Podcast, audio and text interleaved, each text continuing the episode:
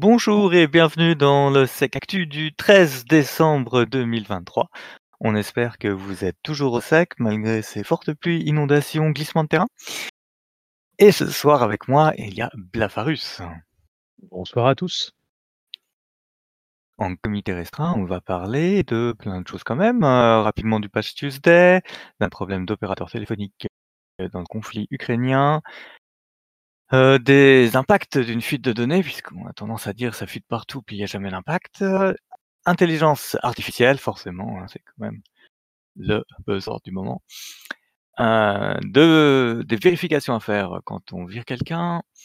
Docta, parce que c'est un, un nouveau rebondissement dans la saga.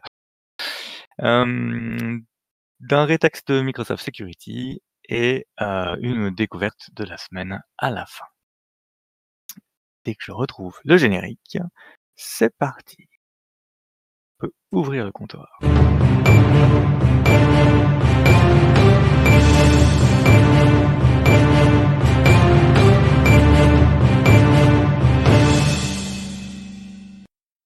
Et on attaque par le patch Tuesday. Alors, je vais vous la faire courte. Hein. Euh, parce que maintenant tout le monde synchronise ses mises à jour dessus, donc c'est assez dramatique. Euh, Windows, Adobe, Google, Cisco, FortiGuard, SAP, VMware, Atlassian, Apple. Voilà, voilà. Si vous avez quelque chose là-dedans, eh ben, allez-y, faut patcher. Je, ne vous fais pas tout le détail de euh, tout ce qu'il y a, mais globalement, comme d'hab, euh, il y a des choses assez sympas sur Apple. Il y a des mises à jour d'urgence qui sont sorties. Vous pouvez aussi vous amuser à patcher tout ça. J'ai réduit quand même le corner. Pauvre Mi, il va être en, PLS quand j'ai réduit son corner vune à, 30 secondes. Euh, lui, il avait des news un peu plus, euh, un peu plus de niche. Et donc, sans transition, on va parler euh, de Kyivstar. donc, c'est un opérateur principal, opérateur étatique ukrainien. Enfin, d'ailleurs, je vais pas regarder si c'était privé ou, ça doit être privé. qui s'est globalement fait takedown hein, par des attaquants. Les détails sont pas encore publics, pas suffisamment, donc on essaie d'attraper des brides dans différents articles. Ce qu'il y a, c'est que l'opérateur s'est arrêté, donc c'est un peu comme si Orange s'arrêtait en France, 24 hein. millions d'abonnés mobiles, 1 million de lignes fixes coupées. Ils ont éteint leur réseau pour limiter la casse, c'est-à-dire que, quand ils ont vu qu'ils pouvaient pas contrer l'attaque, ils ont débranché, les équipements. Euh, et puis c'est en train de les remonter. Euh, ils prévoyaient que ça remonte aujourd'hui et puis qu'il leur faudrait probablement un mois pour établir l'ensemble des services. Euh, vu le temps que ça prend, la gueule que ça a, une suspicion quand même, c'est que le cœur de réseau aurait été, atteint, détruit, on sait pas trop mais en tout cas, si ça avait juste été, on nettoie et puis on redémarre, ça aurait redémarré plus vite, donc ça a l'air un peu de puer. Il y a Microsoft, qui est sur place comme pour toutes les attaques, pendant le conflit ukrainien. Il y a, Cisco et puis l'autre l'autre, fournisseur de de matériel opérateur qui, sont aussi sur place pour essayer de durcir les configurations et de redémarrer, avec un peu de chance, un réseau sain. Euh. Donc ça a été revendiqué par, un groupe qui a un nom à la imprononçable, mais qui est en fait une, devanture, on va dire, du GRU, qui sont des services russes. Et dans le conflit ukrainien, ça correspond à la plus grosse action offensive depuis Viasat. Viasat, si vous vous souvenez, début, du conflit ukrainien, c'était le piratage, des satellites qui servent en qui à la communication de l'armée mais qui avait un peu débordé.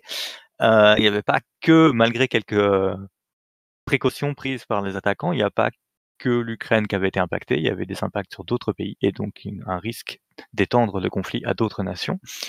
Euh, pour ça, il y a déjà il y a pas mal d'infos si vous voulez revenir sur cette, euh, ce truc-là, c'était vraiment la partie cyber la plus importante. Le reste qu'on avait vu, hein, vous avez, on a deux épisodes qui sont encore d'actualité sur le conflit ukrainien. Vous pouvez aller réécouter où on dit quand même qu'il y avait beaucoup de choses qui étaient faites, mais il y a eu un gros debunk en amont fait par l'armée américaine et par Microsoft. Et du coup, que, euh, on avait du mal à voir beaucoup de choses au niveau des perturbations. Il y avait aussi heu, maintenant je m'en souviens, des perturbations locales, hein, sur les relais, heu, pour, heu, perturber les télécommunications. Donc là, ben, ils ont quand même pété l'opérateur principal du pays. Je pense que d'autres opérateurs dans d'autres pays, sont en train de paniquer ou de s'inquiéter de comment ils s'y seraient pris, comment ils auraient pu défendre. Ça va être, je pense, très riche pour l'ensemble des opérateurs de partager les éléments et de et d'essayer de rendre les autres opérateurs plus résistants. Voilà, voilà. Et une petite question, Gilles, est-ce que tu sais s'ils ont activé un PCA ou s'il y avait au moins les lignes d'urgence qui fonctionnaient ou tout était capoute? Mmh, ils ont éteint les équipements, donc hem, après tu dois avoir d'autres opérateurs dans le pays, donc heu, normalement, ton téléphone pour les numéros d'urgence va raccrocher sur n'importe quel opérateur, donc ça, ça doit passer et puis logiquement tes centres d'urgence, ils sont sur tous les opérateurs de ton pays, donc ils doivent pouvoir recevoir les appels quand même. J'ai pas vu d'éléments publics là-dessus, mais juste sur la structure des opérateurs, normalement ça devrait pas poser, heu, de problème là-dessus. Par contre, heu, c'est utilisé par l'armée, c'est utilisé par les par l'État, c'est sûr qu'eux, heu, i ils ont eu un fonctionnement, fortement dégradé. Ouais, je pense que les équipes CERT vont vont avoir beaucoup d'échanges et de communication avec leurs homologues. Ouais, je pense qu'après, heu, bon là on est sur, heu, des données, heu, actives en pleine guerre. Je pense que la communication doit être quand même très restreinte sur qu'est-ce qui a été vu, qu'est-ce qui a été capté, parce qu'il faudrait pas que ça sorte non plus, donc ça va pas être évident, mais ouais. En tout cas, c'est des moments intéressants si on est en CERT et ces opérateurs, hein, ça doit être bien tendu. Alors sans transition aucune, on mon sujet suivant correspond à l'impact d'une fuite de données qui a eu lieu concernant des officiers de la police, heu, nord-irlandaise, enfin d'Irlande du Nord. Généralement on se dit: «Oui, il y a plein de fuites de données, il y a plein de trucs et puis, il y a assez peu d'impact». Là, il y a un rapport qui est sorti sur les conséquences de, la fuite de données et des informations des policiers. Globalement, ce qui ressort, c'est que la enfin la police, n'a pas franchement les moyens, ni mis les priorités et l'organisation nécessaire à assurer, la sécurité de ces données. Qu'elle a pas les moyens, de toute façon, si elle se prend une amende de, mmh, du régulateur de payer l'amende non plus.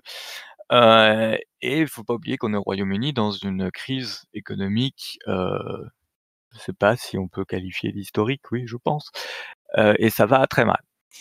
Heu, il y a des officiers qui ont décidé de la police de déménager pour assurer leur propre sécurité. À partir du moment où on avait leur nom et leur adresse, ils ont décidé de déménager, ça c'est ceux qui pouvaient le faire. Après, il y a ceux qui se retrouvent sans la possibilité de déménager et qui ont simplement peur qu'on attente à leur vie. Heu, il y a d'après donc la cellule psychologique de la police qui aide ces officiers,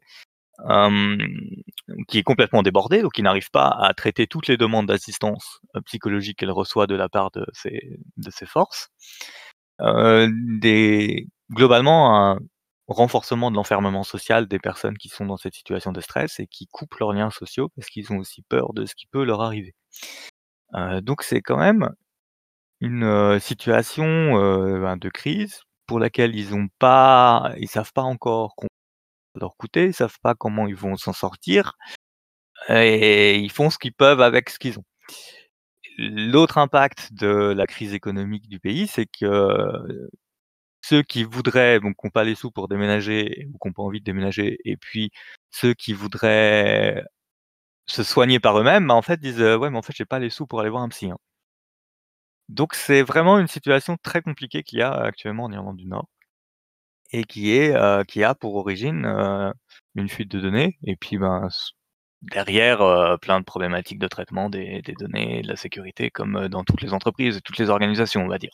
Il y a rien d'extraordinaire, qui a conduit à à la fuite. Par contre, là, on a pour une fois une illustration d'un réel impact et ça peut vous servir dans vos sensibilisations et dans les arguments pour essayer de faire comprendre aux gens que, ça peut être très grave. Voilà, sur, une note peut-être un peu plus joyeuse, on peut parler d'intelligence artificielle. si Blaffarus est encore parmi nous. Il est mute, ça marche moins bien. Oui, ça y est, après 2 jours de, heu, de dur labeur et de d'échanges intenses au niveau du Parlement européen, là, il y a enfin vu le jour. Il a été validé. Alors on a vu la fumée blanche, heu, sur Twitter X, heu, faite par Thierry Breton qui poste une photo de l'équipe. Hem, mais il faut savoir que le co-rapporteur, heu, enfin il y a 2 co-rapporteurs qui viennent d'Italie en fait et de Roumanie. Donc la France a joué, certes son rôle dans cette activité, mais ça reste, petit. Alors j'arrive pas encore à trouver la version finale de ce qui a été validé. Donc pour l'instant, j'ai eu que la revue de presse et j'espère que les par rapport à la version initiale qu'on avait pu lire il y a quelques mois, il y a pas eu de modification drastique.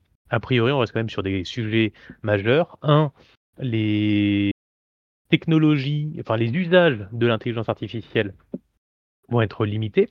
On va pas pouvoir faire ce qu'on veut avec l'intelligence artificielle.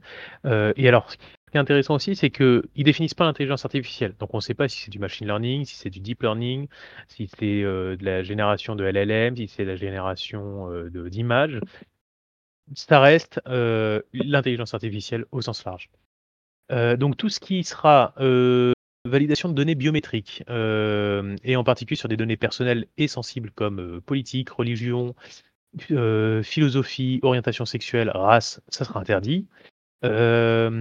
Récupérer de la reconnaissance faciale de manière non autorisée, c'est interdit.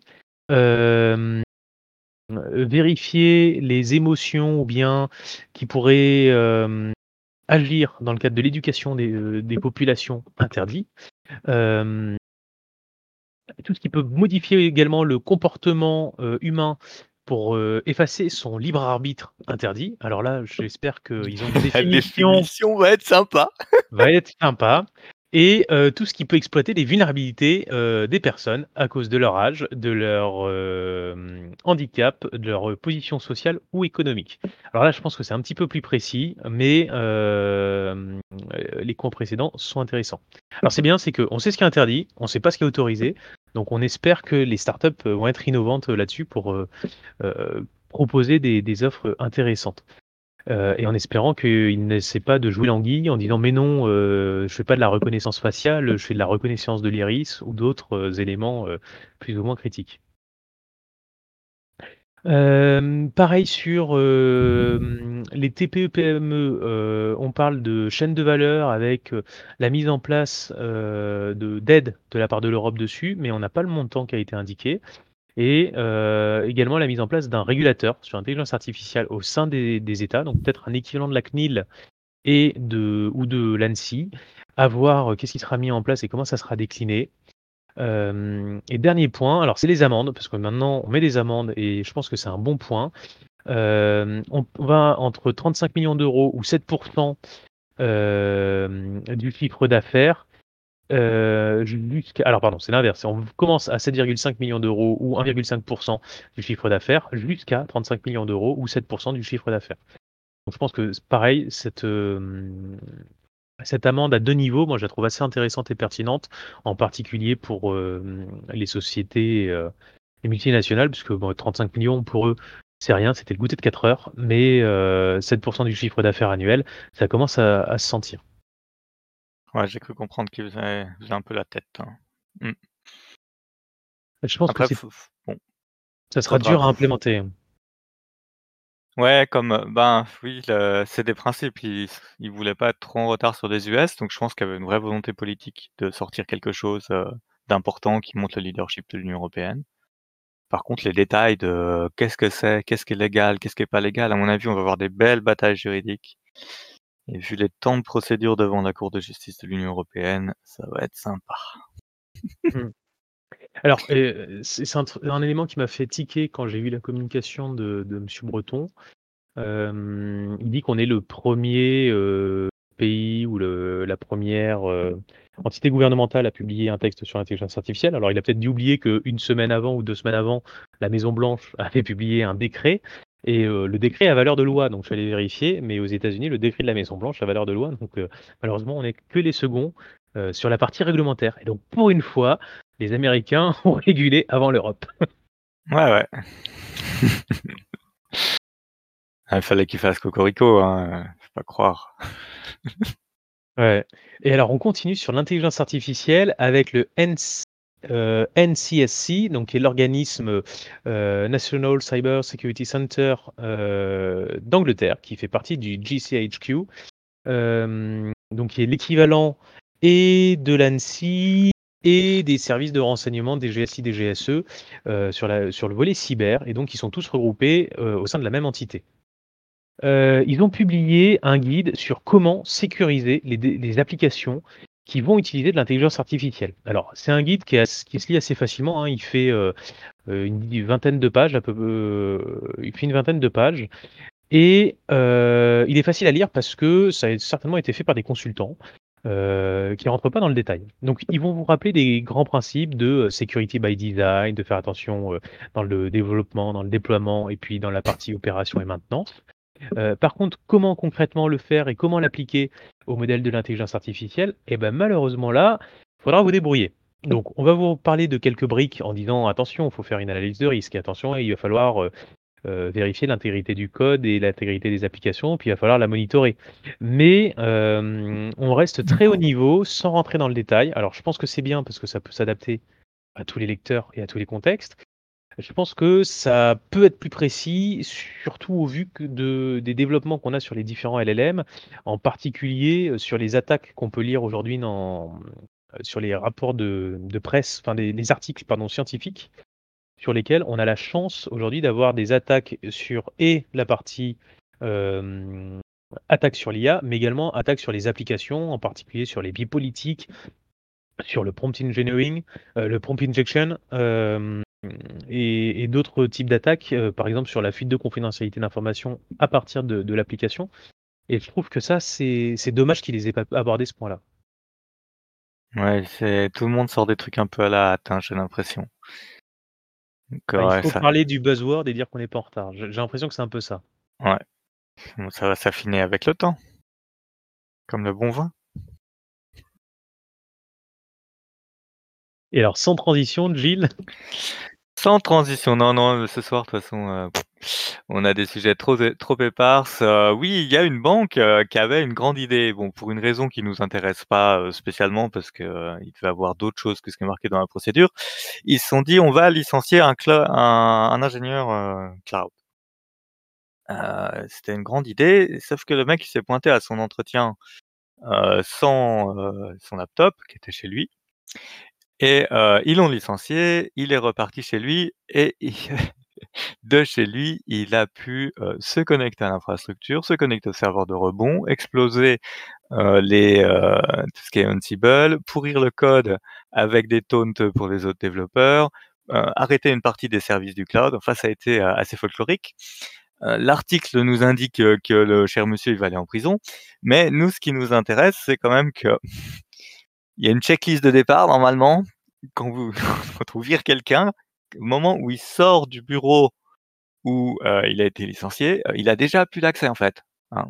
Donc pour moi, il y a quand même une faute de la banque, heu, dans la gestion des des du départ et je suis assez étonné qu'au niveau du procès, ce soit pas plus ressorti. En fait, le mec, il a plaidé coupable, donc ça a été, heu, ça a été rapide parce que sinon je pense que ça lui aurait coûté juste trop cher en procédure. Mais heu, j'aurais bien vu une argumentation en disant, heu: «Moi je je suis pas d'accord pour les dommages parce que c'est une faute de la banque qui n'a pas appliqué ses régulations internes sur, heu, les fermetures d'accès, qui n'a pas limité son risque et donc heu, je vois pas pourquoi je paierais autant d'in d'indemnités à une banque qui a pas fait son boulot». Heu, donc voilà, n'oubliez pas, si jamais vous devez, heu et ça arrive, licencier quelqu'un, en particulier s'il a des droits un peu partout, que vous allez avoir plusieurs difficultés. La première, c'est la fermeture des accès, la récupération des des devices, le verrouillage à distance des devices. Heu, mais surtout, sur tous les gens qui sont au cloud, vous n'êtes absolument pas sûr qu'il n'ait pas des clés qui soient pas dans vos systèmes et qu'il va falloir, heu, faire tourner, et ça, je pense que pour beaucoup d'entreprises, si on dit: «Je vire quelqu'un qui gère une partie de l'infra cloud», quelles sont les clés d'API qu'il a, qu'il avait dans ses programmes, qu'il a potentiellement sortis et sur lesquels il faut faire un rotate et comment on fait le rotate? Je pense qu'il y a beaucoup d'entreprises qui pourraient se poser la question avant qu'une même, malencontreuse, situation leur arrive. Et c'est valable que ça soit un une personne licenciée ou une personne qui part, heu avec une démission, hein, quel que soit le cas, il faut penser à retirer ses accès, informatiques. Oui, donc il y a des cas qui sont un peu plus chauds que d'autres. Mmh. Tout à fait. Et en parlant de fuite et de départ et de, retournons sur Okta. Et beh, on va parler donc encore de gestion des accès, donc Okta. Heu, pourquoi est-ce qu'on en reparle encore? Parce qu'on en a parlé au mois d'octobre et heu, sur lequel il y avait une fuite de données qui aurait touché 1% des clients. Ce n'est pas grave. De toute façon, Okta n'était pas au courant à l'époque. Ce sont les clients qui l'ont informé qu'il y avait un problème et donc Okta avait eu une communication un petit peu maladroite à l'époque, heu, au début en disant: «Non, non, oui, heu, non mais ça touche qu'un pour cent des clients» et en fait, bon, on a investigué réellement et sérieusement maintenant et donc heu, quelques mois après, on peut vous dire que c'est pas quelques clients, mais c'est tous les clients d'Okta qui ont été touchés. Hem, c'est Quelle dramatique. surprise! C'est dra c'est c'est dramatique sur la partie communication, c'est dramatique sur la partie, forensique et heu et et l'équipe heu, j'espère que je pense qu'elle devait pas être en place à l'époque, elle doit bien s'en mordre les doigts si c'était le cas. Hem et puis c'est dramatique aussi pour, bah, tous les utilisateurs d'Okta et je sais qu'en France, il y en a de plus en plus. Donc pensez à renouveler tous les tokens, demandez à réinitialiser les comptes auprès de votre direction, heu, informatique et en particulier les accès de votre super administrateur parce que potentiellement, si on croise la fuite d'Okta plus une fuite dans une base de données, de mots de passe comme on en voit de plus en plus, heu, bah, on peut se on peut envisager une, brèche dans votre système d'authentification. Yes, encore un truc à vérifier parce que vous voyez, avant Noël, entre le Patch Tuesday, tout ça, il y a de quoi s'occuper un peu, quoi. C'est notre cadeau de Noël? C'est notre cadeau de Noël. Bah, on va rester, heu, ouais, dans les cadeaux, hem, Microsoft Security, donc heu, anciennement, comment il s'appelait? Dart. Donc les gens qui font de la réponse à incidents pour, Microsoft, sur les environnements Microsoft, a publié un blog post qui est assez long, j'ai mis ça dans mes trucs à lire, qui revient sur les, défauts de configuration d'Entra ID, donc ex, Azure AD dans les environnements, heu, hybrides ou cloud uniquement, heu, tout ce qu'ils ont finalement qu'ils voient trop souvent dans les réponses à incidents, ils ont, heu, tout mis ça dans un blog post qui du coup qui est super long et qui dit: «Voilà, ben, faut vérifier ça, faut vérifier ça, faut vérifier ça, faut vérifier ça». Donc vous avez pas mal de choses à faire, puis souvent, j'ai remarqué, ça dit, heu: «Bah, faut changer votre architecture, hein, les gars?» Heu et puis si vous changez pas votre architecture, ben, il faut monitorer ça, ça, ça, ça, ça, ça et ça, donc. Donc pas mal de compromissions liées à, heu, ADFS, heu et beaucoup d'autres choses, sur, les tokens, sur, qu'est-ce qu'on a d'autre? Les application access control, les conditional access policy avec un bypass qui étonnamment est utilisé par l'attaquant, des comptes administrateurs d'Azure qui sont synchronisés depuis le on-prem, très, très mauvaise idée, heu et cetera et cetera. Donc vous avez, heu, une liste, heu, qui a l'air intéressante, bien construite et pour le coup, il y a pas trop de doute de est-ce que c'est quelque chose à vérifier vu que c'est leur expérience de retour, en réponse à incident. Avec chaque fois les liens vers les docs et cetera. Ce que je vais regarder en lisant davantage ça ces prochains jours, c'est quels sont les prérequis en licence, de la plupart des solutions. Parce que souvent, Microsoft c'est ça, hein, «Ah ouais, vous pouvez faire beaucoup mieux». Ben, vous avez pas la licence, mais mais vous pourriez faire beaucoup mieux. Payer pour faire mieux. Donc voilà. Heu, ça vous fera une bonne lecture et puis, heu, entre temps, heu, si vous aimez pas ça, il y a une autre, Farus a trouvé une autre occupation, je crois? Et ouais, heu, l'ANSSI a publié, enfin a mis à disposition une plateforme. Elle l'a fait en grande pompe, il me semble qu'elle l'a annoncé lors de l'ECW, qui s'appelle Acropole. Alors Acropole, qu'est-ce que c'est? C'est une plateforme qui a été lancée le 1er décembre et toutes les, heu, 4-5 jours, ils vont déployer des nouveaux challenges. Pourquoi est-ce que je vous parle de challenge? Parce que c'est une plateforme un peu CTF. un peu comme TryHackMe ou RootMe, heu, la célèbre plateforme française, sur lequel vous allez trouver des challenges en crypto, en forensique, en hardware, en pawn, en reverse, en web, en, heu et d'autres, compétences variées qu'on peut vous demander, un petit peu d'OSINT également.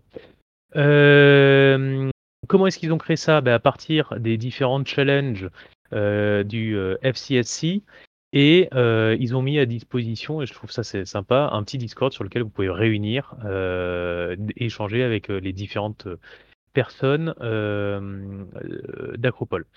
Également, toutes les contenus du site sont sous sous licence Etalab. Donc moi je trouve que c'est un super élément parce que ça vous permet de le réutiliser, heu, dans vos propres challenges ou bien de réutiliser les, les challenges que vous avez mis en place, heu, enfin qui sont mis à disposition pour former et entraîner vos équipes gratuitement. Hem, ou bien peut-être qu'il y a des on aura, heu, des sociétés qui vont les revendre, heu, mais en en théorie, c'est censé être gratuit. Heu, ils en profitent pour faire de la pub et ils ont bien raison pour, dire que l'ANSSI recrute, donc n'hésitez pas à aller candidater. Hem, un petit bémol, je trouve que je suis un peu déçu sur, heu, l'interface utilisateur, sur la façon dont les, heu, les challenges sont sont proposés. Souvent ça peut, hem, ça peut être un peu court, personnellement et ensuite et ça je trouve que c'est c'est dommage, ils proposent pas de guide pour aller chercher la solution ou des pistes en disant: «Je pense que, heu, vous devriez lire tel document, tel document», comme on peut retrouver sur RootMe, heu, ou bien sur TryHackMe sur lequel donc on a des références pour aller chercher et trouver la solution par nous-mêmes. Là, ils proposent directement: «Je vais chercher, je vais pas trouver, donne-moi la solution» et donc vous avez, heu, 2 ou 3 Voilà, solutions de ouais. la part des, des différents, challengers. Ouais, c'est un peu de un peu trop dans le si tu y arrives pas, tu vas prendre le tout cuit, quoi. Mmh, d'accord. Donc voilà, c'est déjà un bon début, et après, bah, il y a plus qu'à l'utiliser, allez vous amuser dessus. Je sais pas s'il y a un leaderboard qui est en place, heu, a priori, on n'a pas besoin de se connecter pour pouvoir accéder à la plateforme. Donc je pense que vous allez pouvoir en profiter et avoir, plein de challenges pour, vos équipes CTF et les entraîner. Et beh, parfait, sur ce, vous avez vu, on a fait plus court, on a fait efficace parce que nous aussi, on est bien pressés en cette fin d'année. On vous souhaite, heu, je sais pas si on aura le temps d'en refaire un autre d'ici là, mais si on s'en revoit pas d'ici là, va vous souhaiter des belles fêtes de fin d'année, de patcher tous vos systèmes, d'éviter, heu, les embrouilles, hein, touche du bois et puis, heu, de se retrouver, heu, dès qu'on peut la prochaine fois. À la prochaine.